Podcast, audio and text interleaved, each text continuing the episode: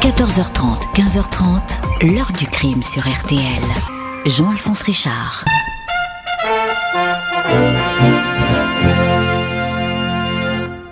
Le corps d'un enfant de 4 ans dont les pieds et les mains étaient ligotés a été retrouvé dans la Vologne, une rivière des Vosges. Grégory Villemain avait disparu ce soir vers 17h30. Les gendarmes ont été prévenus par un coup de téléphone anonyme. Les enquêteurs n'excluent pas l'hypothèse d'une vengeance familiale. Bonjour. Qui aurait imaginé ce 16 octobre 1984, par une froide journée, sur les bords d'une rivière jusque-là anonyme, la Vologne, qui aurait pu penser que presque 40 ans après la découverte sans vie du petit Grégory Villemain, cette affaire continuerait à troubler les juges et à passionner l'opinion?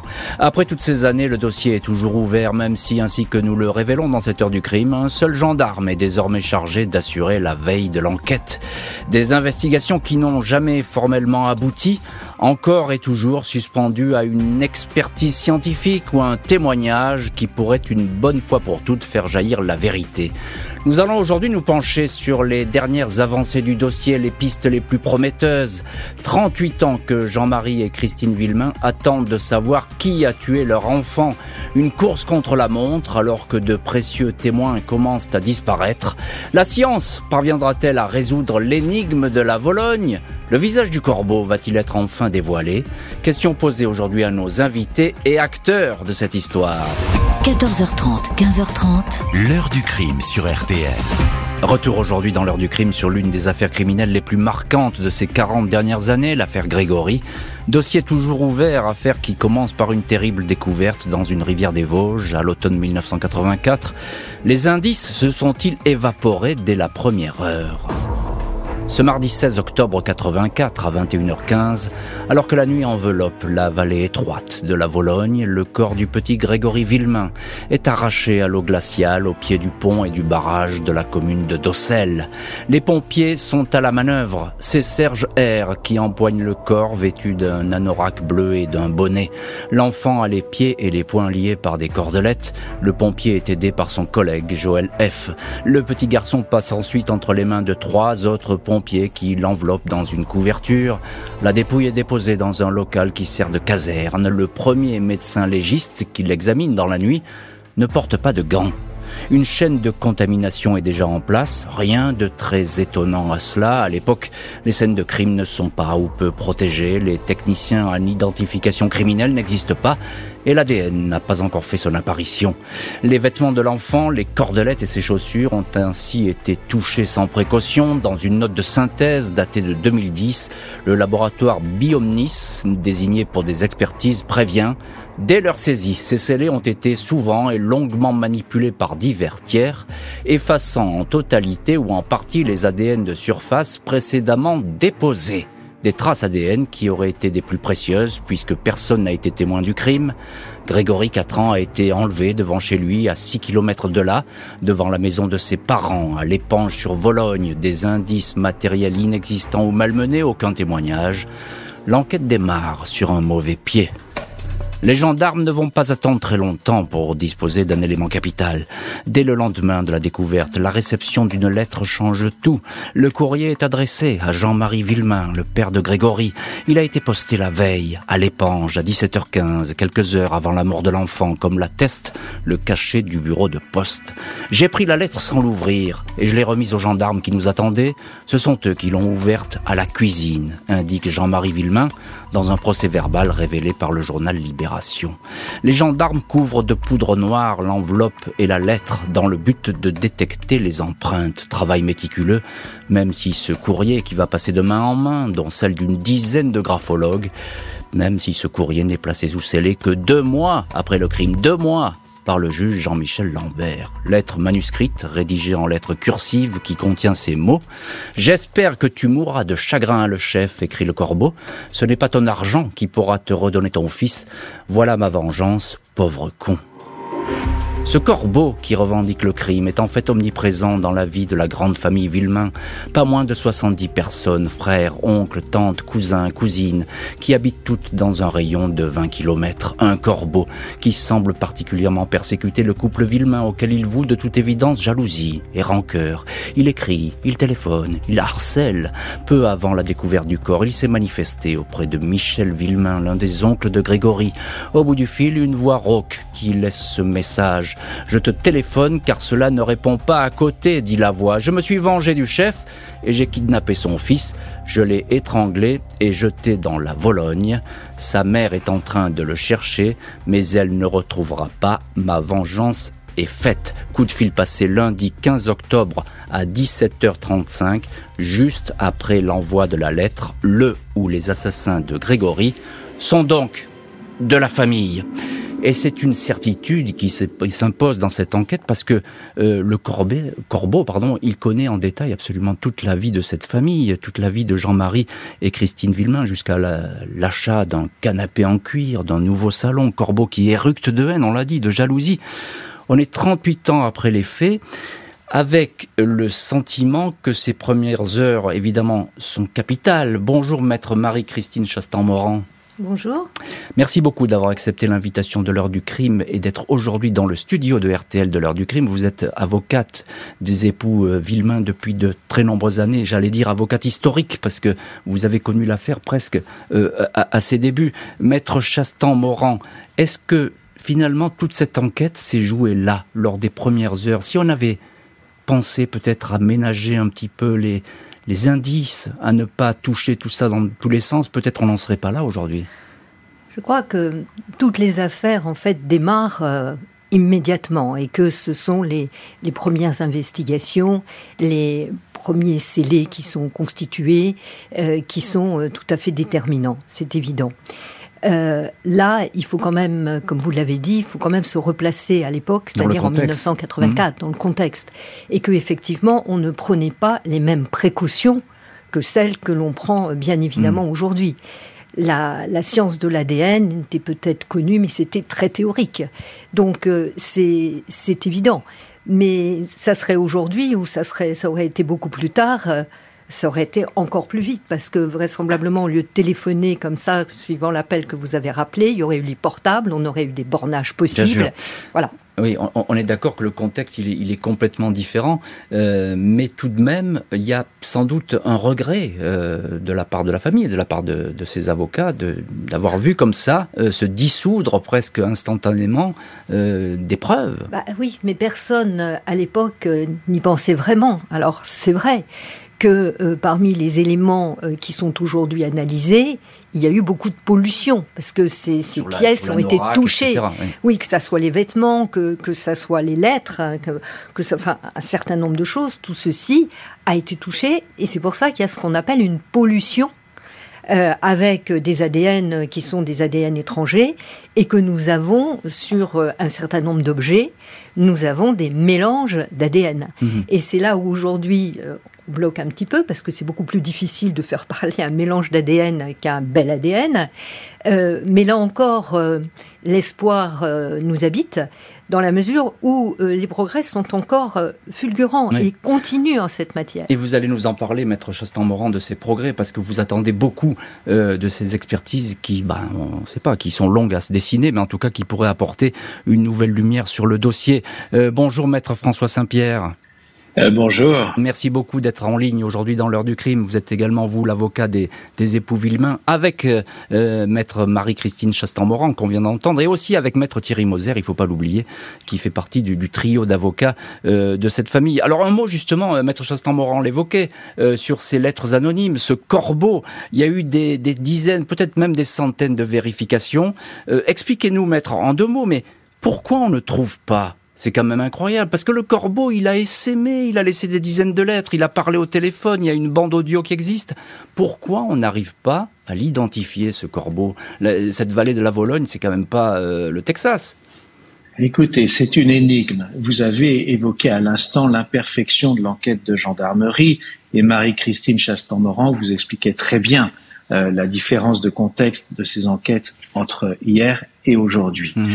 Il y a eu évidemment des erreurs euh, du juge d'instruction, Monsieur Lambert, on le sait tous, euh, c'est ainsi. Il y a eu ensuite euh, l'intervention extrêmement critiquable, je le dis bien clairement, du SRPJ, de la police judiciaire mmh. de Nancy, avec le commissaire Corazi, qui a essayé, de, je le dis tout aussi clairement, hein, de manœuvrer auprès du juge d'instruction pour faire dessaisir la gendarmerie et obtenir l'affaire. Mmh. On se souvient les conditions mais ignobles dans lesquelles euh, eh bien euh, Christine Villemin a été inculpée, comme on mhm. disait à l'époque. Tout cela fait que euh, cette affaire est devenue plus qu'une affaire judiciaire, une affaire médiatique, mais je le dis sans aucun a priori négatif sur les médias, bien évidemment. Ce que je veux dire, c'est que dans ce, cette passion pour l'affaire Grégory, évidemment, la justice, les enquêteurs ont été sous pression. Il a fallu que du temps passe pour que dans les années 1990, le juge Simon, qui présidait la chambre d'accusation de la Cour d'appel de Dijon, devant laquelle l'affaire avait été euh, envoyée, reprenne sereinement les hmm. choses, reconstruise l'enquête, aboutisse eh à une intuition remarquable que le crime n'était pas l'œuvre d'une personne unique, mais vraisemblablement de plusieurs personnes. Alors, on, va y on va y revenir à cette espèce de pacte criminel, on peut l'appeler comme on veut, mais en tout cas ce groupe de personnes euh, qui auraient œuvré, évidemment. Euh, Thibaut Solano, bonjour. Bonjour. Journaliste à, Marianne, merci aujourd'hui d'être dans le studio de l'heure du crime, auteur du livre La Voix Rock aux éditions Les Arènes, paru en 2018. La Voix Rock, c'est évidemment celle du corbeau de, de, l'affaire euh, Grégory. Euh, il y a un groupe de personnes, il y a plusieurs corbeaux qui se connaissent ou pas? Alors, c'est évidemment, on est dans, le scénario, puisqu'on n'a pas encore la, clé de l'énigme. Euh, ce qui est certain, c'est que dans le groupe euh, de Corbeau, il y a deux voix qui reviennent régulièrement. La fameuse voix rauque, donc celle d'une euh, voix d'homme avec un accent du terroir, et puis la voix d'une femme, sachant que il semblerait que ces deux-là se soient répartis les appels. Il y a une seule personne qui entend les deux en même temps au cours du même appel, c'est Jean-Marie Villemain, en 1983. donc on peut penser qu'il y a au moins un duo de corbeaux, euh, un duo, un couple complice. Euh, maintenant, euh, on ne sait pas si le ravisseur est aussi le corbeau ou s'il y a une personne impliquée, deux personnes, trois personnes. En tout cas, le, en tout cas le, corbeau sait ce qui se passe et sait ce qui s'est passé, hein, puisqu'il va écrire à des des heures critiques. Hein. Bien sûr, le, Corbeau est de toute façon extrêmement bien euh, renseigné. Euh, en 1983, il appelle euh, Jean-Marie Villemain et il menace de s'en prendre à son enfant, menace qui sera exécutée un an et demi plus tard, ce qui, moi et d'autres, me laisse penser que c'est effectivement la, personne. maintenant, la question des complicités est, est, ouverte, notamment puisque on ne sait pas exactement à quelle heure Grégory a été assassiné et, pourquoi finalement il n'y a toujours pas de, témoins oculaires euh, aujourd'hui. Dès 1985, l'un des avocats des Villemains, maître Thierry Moser, évoque une nouvelle technique venue des États-Unis, la recherche génétique, l'ADN. La justice va attendre 15 ans avant de se lancer dans l'aventure. Après la mort du petit Grégory, l'affaire plonge dans le plus sombre des feuilletons. Novembre 84, Bernard Laroche, cousin de Jean-Marie Villemain, est inculpé. Sa belle-sœur Muriel Boll a cité son nom, puis s'est rétracté. Jean-Marie Villemain veut venger son fils. Il tue Laroche et cope de 4 ans de prison pour ce meurtre. Christine Villemain est à son tour accusée d'être le corbeau inculpé, brièvement incarcéré avant que la justice l'innocente. Mais derrière ces coups d'éclat, les investigations s'enlisent. En 2000, les avocats des parents Villemain obtiennent enfin le déclenchement de recherches ADN. C'est un demi-timbre collé par le corbeau sur une enveloppe postée un an avant le crime qui est examiné. Je vous ferai la peau, peut-on lire dans cette lettre bourrée de fautes d'orthographe. L'enquête, dit-on, touche au but, mais un an plus tard, le résultat scientifique est décevant. Le laboratoire n'a pas pu isoler euh, les ADN. Il n'y a qu'un mélange, une lettre trop manipulée, mal conservée. Cette lettre ne donne pas la clé de la mort de Grégory. Un arrêt de non-lieu est délivré. Les parents de Grégory et leurs avocats n'ont pas dit leur dernier mot. 2008, l'enquête prend un nouveau départ. Cette fois, ce sont tous les scellés qui vont être examinés en laboratoire. Une seringue et son conditionnement d'insuline ensemble qui aurait pu servir à droguer l'enfant est inspecté. Mal conservé, le sachet est inexploitable. Jean-Marie Benet, le procureur général de Dijon, pense que les cordelettes qui ont entravé Grégory peuvent parler. D'instinct, je misais plutôt sur ces cordelettes en me disant que la personne qui qui a fait le nœud a forcément laissé son empreinte à l'intérieur, confie le magistrat. Mais ces petits bouts de lien, fragilisés par divers transports, manipulations, ces ficelles à peine épaisses de 3 mm ne livrent aucune information exploitable. Une fois encore, les ADN sont trop mélangés. Seule une manche de l'anorak de la petite victime offre enfin une piste. Deux profils exploitables, l'un féminin, l'autre masculin, se détachent. Mais impossible de relier ces empreintes à un membre de la tentaculaire famille Ni Bernard Laroche, ni à Muriel Boll, ni à aucun autre. L'ADN est en échec, mais pourtant les expertises ne vont jamais cesser. 2012, 2013, les vagues de prélèvements se poursuivent. 244 tests effectués sur toutes les personnes, pompiers, gendarmes, magistrats, avocats, témoins qui auraient pu contaminer tel ou tel scellé. 373 personnes au total ont donné leur salive. Les comparaisons se poursuivent sur des pièces à conviction qui ont beaucoup voyagé, pas toujours bien conservées, en mauvais état. Ces recherches se heurtent toujours à une profusion d'empreintes ADN qu'il va falloir, avec des méthodes de plus en plus modernes, isoler une à une. Un travail de dentelle génétique qui va prendre des années. Le 16 décembre 2020, les avocats des parents, maîtres Chastan-Moran, Saint-Pierre et Moser, présente devant la Cour d'appel de Dijon une requête destinée à examiner l'ADN de parentèle, technique qui permet d'identifier des traces qui se ressemblent et peuvent conduire à un membre d'une famille. Au total, 9 traces qui n'ont pas parlé doivent être soumises à cette technique. 27 janvier 2021, feu vert est donné à ces nouvelles expertises. Et dans cette heure du crime, on rejoint tout de suite l'un de nos invités, c'est Maître François Saint-Pierre, l'un des avocats euh, des époux Villemain. Ma question est très simple, Maître. Où est-ce qu'on en est de ces expertises qui ont été déclenchées en janvier 2021 Est-ce que enfin l'ADN va parler? Aujourd'hui, donc, euh, c'est le juge, le président de la chambre de l'instruction de la cour d'appel de Bordeaux, Dominique Brault, qui est en charge du dossier. Et euh, cela depuis deux ans. Mhm. magistrat très expérimenté, très déterminé, qui connaît très bien l'affaire et qui nous a reçus à plusieurs reprises pour faire le point. Euh, il y a euh, dans ces investigations évidemment des expertises qui sont décisives. Elles sont confiées au meilleur spécialiste de l'ADN, le professeur Doutrempuich, dont euh, le laboratoire est à Bordeaux. Mhm. Ce que je peux vous dire, c'est que la science, la technique, elle évolue tous les jours. Au jour d'aujourd'hui, à notre connaissance, il n'est pas possible de discriminer les identités d'ADN mélangées. S'il y a sur un timbre-poste, par exemple celui de la lettre de revendication que vous évoquiez, plusieurs ADN de plusieurs personnes, il est quasiment impossible aujourd'hui de séparer ces ADN et donc d'identifier euh, les personnes qui les ont laissés. En revanche, il est parfaitement possible que d'ici quelques temps, pas très longtemps, quelques mois, j'espère moins que quelques années, la technique est tellement évoluée que ce soit possible. Et alors nous aurons la clé de l'énigme. Vous pensez que dans quelques mois, maître, je résume votre pensée, mais vous pensez que dans quelques mois, on peut avoir la clé de l'affaire Grégory? Quelques mois qui peuvent faire quelques années. Euh, nous sommes patients, nous savons que c'est long. Ce qui compte, c'est que des magistrats, des enquêteurs, reste parfaitement déterminé et le professeur d'Outrempuich qui, euh, si l'affaire est résolue, eh bien, aura joué un rôle déterminant dans cette affaire, au même titre que le président, euh, Monsieur Dominique Brault. Donc, on est un petit peu en tournant critique dans cette affaire. On peut dire les choses comme ça. Oui, oui, oui. Et euh, notre patience est à rude épreuve parce que cela fait longtemps maintenant que nous attendons. Mais c'est ainsi. on dit que la justice est lente. Parfois euh, il y a certaines carences évidemment. Ça n'est pas le cas ici.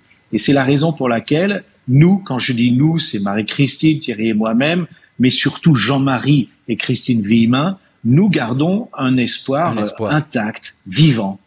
Un espoir intact et vivant. Euh, Maître Chastan-Moran, vous connaissez évidemment bien les, époux Villemain. Ils espèrent. eux, l'ADN, ils, ont, ils attendent des réponses. Depuis qu'ils ont entendu parler de cette science de l'ADN, c'est-à-dire depuis 2001, c'était le la première réouverture dont vous avez parlé, ils y ont cru euh, vraiment. Ça n'a rien donné, ça a évolué. Il y a eu une deuxième réouverture en 2008. On sait, et je souscris tout à fait à ce que vient de dénoncer François Saint-Pierre, je pense que l'ADN n'a pas encore dit son dernier mot. Ce que vient de vous dire euh, François Saint-Pierre, je le partage tout à fait, à savoir que les ADN mélangés qu'on ne pouvait pas faire parler, d'ici très peu de temps, euh, la, science est en cours d'évoluer et on va pouvoir identifier une cellule permettant de trouver l'ADN. Donc ça, c'est déjà un premier point. Le deuxième, c'est que actuellement, nous avons euh, quand même neuf profils qui ont été euh, identifiés et euh, qui doivent donner lieu déjà à des comparaisons avec justement cette fameuse nouvelle technique aussi, mais qui a permis de résoudre par exemple l'affaire Kulik pour pas la nommer ou d'autres affaires, qui a permis de résoudre des affaires qui n'avaient pas été résolues pendant une vingtaine d'années. cette technique doit être mise en place. Elle a été ordonnée, vous l'avez rappelé, depuis janvier 2021. Vous allez me dire pourquoi depuis janvier 2021 ça n'a toujours pas été fait. ça n'a pas encore été fait parce que d'autres prélèvements ADN doivent être diligentés et ne sont pas encore diligentés. Et là on arrive à un problème de cette affaire qui est celui peut-être de manque d'enquêteurs dans le dossier manque d'enquêteurs, manque de moyens. c'est une question, une question euh, récurrente. Euh, Thibaut Solano, journaliste à Marianne, auteur du livre La Voix Rock, qui raconte euh, en partie cette histoire euh, euh, Grégory. Est-ce qu'on est qu'on sait si l'enfant a été drogué? Qu'est-ce qu'on sait finalement? Est-ce qu'il y a des éléments techniques nouveaux qui sont apparus Alors, on sait assez peu de choses, puisque justement, dans les, dans les grands loupés de l'enquête, il y a eu l'autopsie. finalement, on ne sait pas vraiment de quoi est mort Grégory. On sait qu'il a été, euh, que son corps a été euh, jeté à l'eau, mais on ne sait pas exactement de quoi il est mort. Euh, évidemment, il y avait la piste de l'insuline, puisque une, seringue a été retrouvée à, sur les bords de la rivière où avait été retrouvé l'enfant, quelques jours après la découverte du corps. Est-ce qu'il y avait un lien entre cette seringue d'insuline et la mort de Grégory? On n'arrive pas à l'établir. La question n'a pas été tranchée pour l'instant.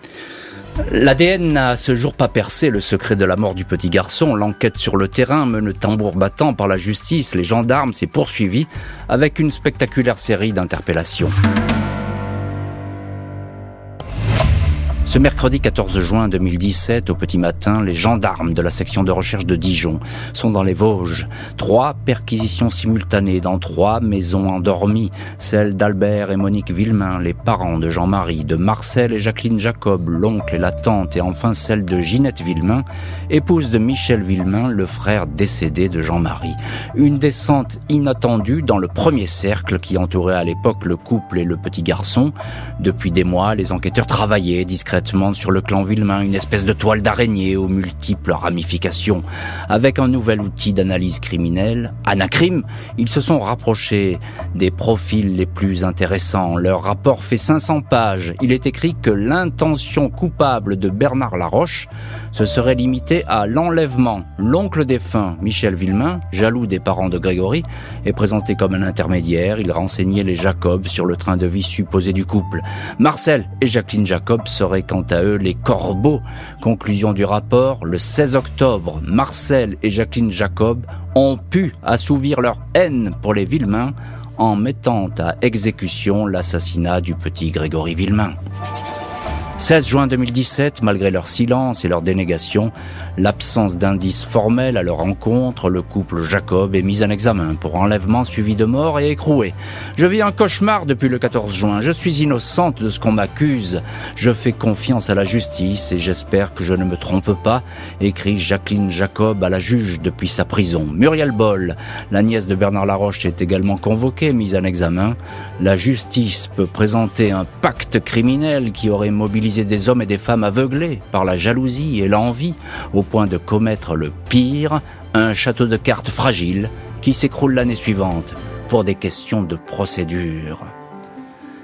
Et effectivement, on avait le sentiment qu'on allait toucher au but, en tout cas que les choses étaient en train de bouger, puis patatras, tout cela, toutes ces mises en examen, euh, finissent par, par s'écrouler. Thibaut Solano, journaliste à Marianne, vous connaissez parfaitement cette affaire. Qu'est-ce qui reste justement de cet échafaudage fondé sur des recoupements, il faut bien le dire. Hein, c'est un logiciel qui a, mis tout ça dans la machine et qui s'est dit euh, ces gens-là peuvent, peuvent être des suspects.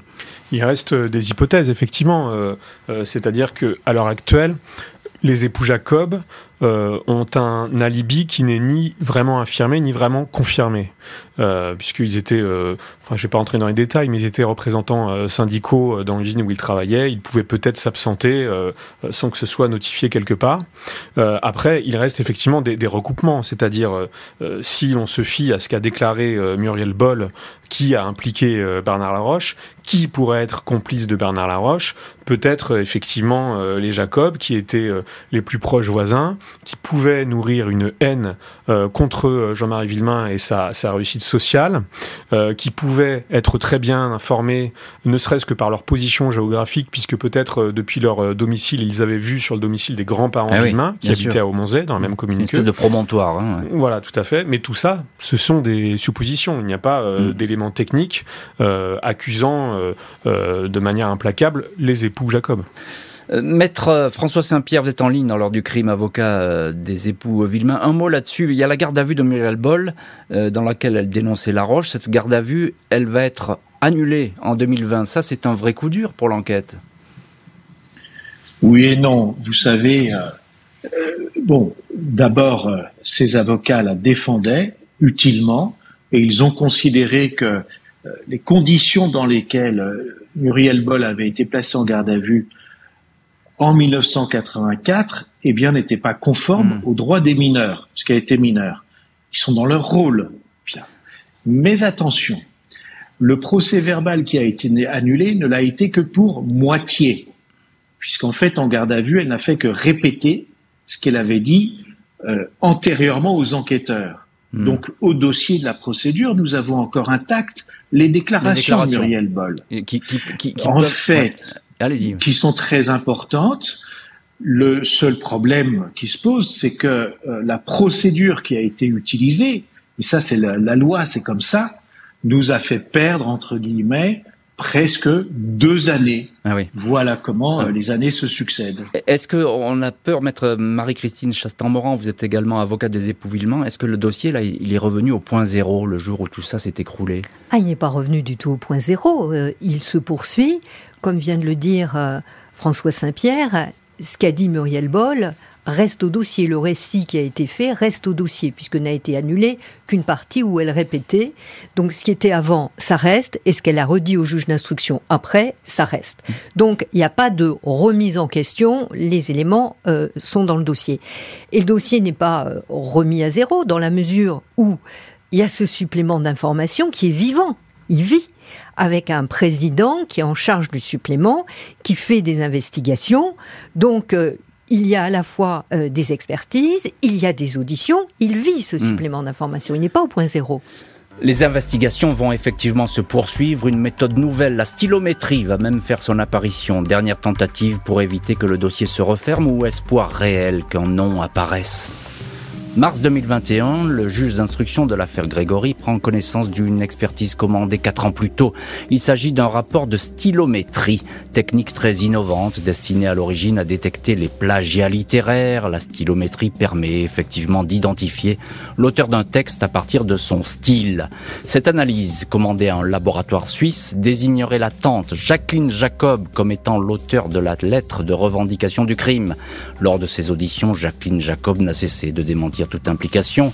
Les données de la stylométrie ne sont pas reconnues comme une preuve. Les avocats des membres de la famille désignés comme possibles suspects s'insurgent. C'est de la fumisterie, on se fout de nous et manifestement la justice n'apprend pas de ses erreurs, s'emporte maître Stéphane Jurana, l'avocat de Marcel Jacob. Les époux Villemain ne désespèrent pas pour autant des avancées de la science. Les parents de Grégory souhaitent de nouvelles expertises ADN, dites de parentèle. Ils espèrent également que les progrès de la génétique permettront tout bonnement de dresser un portrait robot d'un suspect ou d'une suspecte. Reste à savoir si la justice pourra porter les investigations jusqu'à leur terme. La cellule de gendarmerie travaillant sur le dossier a d'ores et déjà été réduite au minimum. Et on retrouve dans cette heure du crime maître François Saint-Pierre qui est au téléphone de l'heure du crime, l'un des avocats des époux Villemain. Combien de gendarmes travaillent aujourd'hui sur l'affaire euh, maître François Saint-Pierre? J'ai entendu dire qu'il y avait quasiment plus personne. Écoutez, je crois que le juge d'instruction, donc le président, monsieur Dominique Brault, travaille quasiment seul désormais. Euh, une équipe de gendarmerie l'assistait et pour des questions internes à la gendarmerie, effectivement, euh, j'ai entendu que euh, une enquêtrice seulement euh, travaillait maintenant, mais je peux pas être totalement affirmatif. Euh, à la gendarmerie de, de s'expliquer. Nous souhaitons qu'une euh, équipe d'enquêteurs soit eh bien réunie pour soutenir les investigations du juge d'instruction, bien entendu. Vous regrettez ces moyens réduits, maître? Bah, Bien sûr, parce que nous parlions tout à l'heure d'ADN. C'est très important mais il y a encore beaucoup d'auditions à réaliser. Euh, c'est pas parce que les années ont passé que ces auditions peuvent se révéler vaines, doivent se révéler vaines. Au contraire, des gens peuvent s'exprimer. Alors, le juge Bro, je le connais bien depuis longtemps. C'est quelqu'un de très minutieux et d'assez acharné. Hein. Et par conséquent, il y a aussi le fait qu'il préfère auditionner lui-même certaines personnes. Alors, on va rien dévoiler sur les auditions qu'il peut euh, euh, faire euh, maintenant ou qu'il a récemment faites, parce que ça, c'est le secret de l'instruction et ça lui est très nécessaire. Hein. Mmh. On parle très volontiers de l'évolution de la procédure, de ce qui a été fait, mmh. mais ce qui est maintenant en cours est secret et que les personnes qui nous entendent et qui sont concernées par l'affaire et qui ont quelque chose à dire, mais qu'elles prennent l'initiative de le contacter à la Cour d'appel de Dijon. Je crois vraiment qu'il y a encore toujours la possibilité pour que les gens qui savent parlent. Euh, Maître Chastan-Moran, juste un petit mot sur la stylométrie. J'ai évoqué cette technique, hein. elle, a, fait couler beaucoup d'encre. C'est un mauvais jeu de mots, je vous l'accorde, mais euh, c'est la vérité. Euh, ça n'a pas porté ses fruits, cette, cette technique. Je pense qu'on ne peut pas dire que ça n'a pas porté ses fruits, puisque un rapport a été déposé. c'est un moyen scientifique nouveau euh, quand il y a des éléments euh, nouveaux, euh, les premières recherches d'ADN, c'était quelque chose de nouveau, pouvait être un peu dubitatif. Or maintenant, rien ne se fait sans des expertises ADN. Donc là, c'est quelque chose de nouveau, c'est au dossier, il y a un rapport, ça fait l'objet d'un ensemble de pièces, donc je ne peux pas dire que ça soit vain. Il faut tout essayer, c'est ce que vous nous dites, hein, maître. On n'a rien à perdre finalement dans cette histoire. Tout hein. essayer, tout multiplier. Tout multiplier. Euh, justement, tout multiplier. Thibaut Solano, il y a cette histoire de portrait robot. Euh, en quelques mots, c'est fascinant cette histoire parce qu'on peut dresser finalement un portrait robot euh, virtuel, j'ai envie de dire, à partir des éléments de graphologie, etc., de comportement des uns et des autres, c'est ça? Oui, oui. Euh, alors euh, la gendarmerie notamment l'utilise par exemple, notamment pour identifier un corps qui n'était pas identifiable lorsqu'il a été découvert. Mais là, il s'agit d'un suspect. Voilà, tout à fait. Donc, Ou une suspecte. alors on voit bien que dans ce dossier tout ce qui est nouveau, euh, en gros, euh, est tenté. Hein. Vous avez parlé de la stylométrie, euh, vous avez parlé de l'ADN par parentèle. il y a également effectivement ce, portrait robot qui serait donné notamment par par l'ADN. voilà, c'est aussi l'une des particularités de l'affaire Grégory, c'est que toutes les nouveautés scientifiques qui arrivent sont expérimentées pour tenter d'atteindre la vérité. Dans l'attente de nouvelles avancées, chacun se regarde en chien de faïence, dans un silence tout aussi pesant qu'au premier jour, une longue attente au risque que les témoins capitaux disparaissent. Juin 2017, Claire Barbier, alors présidente de la Chambre de l'instruction de Dijon, fait savoir aux parents de Grégory que Monique Villemain, propre mère de Jean-Marie, sait beaucoup de choses, mais ne dit rien. Elle serait l'un des corbeaux ayant envoyé une lettre de menace au juge Simon, le magistrat qui avait repris l'affaire. Ni Jean-Marie et Christine, ni les juges n'auront le loisir de recueillir les confidences de la grand-mère. Monique Villemain s'éteint au mois d'avril 2020, partie à 88 ans, avec tous ses secrets. Jean-Marie Villemain, aujourd'hui âgé de 64 ans, son épouse Christine, 62 ans, sont depuis bien des années installés très loin des Vosges, dans l'Essonne, en région parisienne, parents de trois autres enfants, Julien, Emeline, Simon, désormais adultes, toute une famille intimement liée au mystère de la Vologne. Maître Marie-Christine Chastan-Moran, je le disais en préambule de cette émission, vous connaissez très bien les époux Villemain, vous les avez euh, très souvent au téléphone, je crois que d'ailleurs vous leur avez parlé même euh, aujourd'hui. Euh, dans quel état d'esprit ils sont, ces parents? Moi j'ai un mystère là-dessus, parce que je me demande comment on arrive à tenir 38 ans après, il y a toujours cette espèce de, non pas de hargne, mais de ténacité à, connaître la vérité. Comment vous expliquez ce fonctionnement? Vous savez, avec ces 38 ans, ils ont appris euh, la patience, euh, la persévérance et la résilience. Mais ils n'ont jamais lâché. Parce que vraiment, je crois qu'ils auront la paix lorsqu'ils sauront ce qui s'est passé. Et pour eux, mhm. la vérité, savoir qu'elles ont été les derniers instants de, Grégory, qui était un petit garçon de 4 ans qui avait fait de mal à personne et qui a été une victime immolée sur l'autel de, de, la haine des hommes, c'est tout à fait ça. Ils veulent savoir ce qu'il a subi, comment ça s'est passé et qui a pu faire ça. Parce que certes, il y a eu le corbeau, il y a eu des tas, de choses, mais ils ont découvert, après l'assassinat de leur petit garçon, beaucoup de choses. Ils ignoraient à quel point ils étaient jalousés. Mhm. Alors il y avait les appels du corbeau, bon, euh, effectivement, mais ce point maximum euh, qui est celui de la jalousie et de la haine recuite, de, certains membres de la famille, ça, il l'ignorait. C'est inimaginable et indicible, c'est ça? C'est indicible et ils ne pouvaient pas l'imaginer. Ils sont tombés, c'est une expression que m'avait dite Jean-Marie, on est tombé des nus. Même hmm. s'il y avait eu ce, corbeau, tous ces épisodes du corbeau qui a empoisonné la famille pendant, pendant un moment. Mais l'assassinat d'un enfant, qui était leur enfant unique, ça ne peut pas passer en profit et perdre. Bien sûr.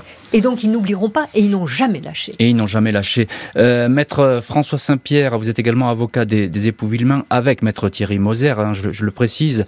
Euh, il y a l'histoire, on en parle beaucoup, le Paul Cold Case à Nanterre. Euh, est-ce que l'affaire Grégory va rejoindre ce Paul Cold Case alors sans doute non pour des raisons euh, juridiques, c'est que euh, la situation ne correspond pas à la notion de cold case. Évidemment, c'est une affaire très ancienne, mais qui n'est pas résolue. Euh, qui n'est pas résolue, mais il y a eu des personnes mises en examen, et puis surtout, c'est pas, c'est purement technique, hein, mais il se trouve que c'est la cour d'appel de Dijon qui est en charge du dossier, alors que je pense que ce ne sont que des dossiers chez des juges d'instruction ou non encore attribués qui peuvent être euh, associés à ce, ce, pôle de Nanterre. Hmm. Moi, je trouve que ce pôle cold case, c'est une excellente chose. Euh, il y a des magistrats comme Madame Turquet hein, qui connaissent très très bien les techniques d'investigation des cold cases. Donc, euh, il y a une trentaine d'affaires déjà qui sont dévolues à, à Nanterre. Il se trouve que nous concernant, on a fait le point avec le juge Bro, Dominique Bro, qui est en charge de l'affaire. Il, il s'est investi à fond. C'est un excellent magistrat et par conséquent, il fait euh, ce qu'il y a à faire. Nous, on a toute confiance en lui. D'accord. Bon, mais ça, euh, donc pour l'heure, on reste comme ça. Voilà, c'est ça. Pour l'heure, le dossier Grégory ne va pas aller au pôle euh, cold case de Nanterre. C'est ce que vous nous dites dans cette heure du crime. Euh, Thibaut Solano, journaliste à Marianne, auteur de cet excellent bouquin, La Voix Rock, qui est paru aux éditions Les Arènes en, en 2018. Euh, on peut espérer. Alors il y a l'ADN, on en a beaucoup parlé. Il y a les analyses, etc. graphologiques on peut espérer tout simplement un témoignage humain qui viendrait donner sa vérité peut-être éclairer le dossier. C'est encore possible ou pas? Ça fait des années qu'on l'espère, on peut toujours continuer à l'espérer. On avait espéré avec, euh, avec Monique Villemain avant qu'elle meure, qu'elle puisse dire quelque chose, si elle savait quelque chose sur, euh, sur l'identité du tueur ou, des tueurs. On peut toujours l'espérer. Il y a encore euh, des gens qui doivent savoir, sans être forcément coupables eux-mêmes, mais qui doivent savoir, qui ont peut-être été, qui ont peut-être recueilli des confidences de leurs parents, de leurs oncles, de leurs amis. on peut toujours l'espérer, même si effectivement, pour qu'il y ait un témoignage, il faut qu'il y ait un déclic, un, élément qui déclenche le témoignage. Est-ce que c'est justement la pression de la justice? Peut-être qu'en disant que euh, dans quelques mois, euh, l'ADN finira forcément par faire bouger les choses. Peut-être que c'est un coup de pression qui peut faire parler quelqu'un. Est-ce que euh, c'est simplement un cas de conscience qui un jour va, va se dénouer? On peut l'espérer, même si évidemment l'élément capital et central, c'est quand même l'ADN et la preuve scientifique. Et c'est un espoir évidemment partagé, je le suppose, par les avocats hein, de, de, la famille Villemain. Vous croyez toujours que cette affaire va enfin aboutir et la famille, on l'a bien compris, a beaucoup d'espoir dans les mois qui viennent. Merci beaucoup, maître Marie-Christine Chastan-Morand, Thibault Solano et maître François Saint-Pierre d'avoir été les invités de l'heure du crime. Merci à l'équipe de l'émission, Justine Vignot, Marie Bossard à la préparation, Boris Pirédu était à la réalisation. L'heure du crime, présenté par Jean-Alphonse Richard sur RTL.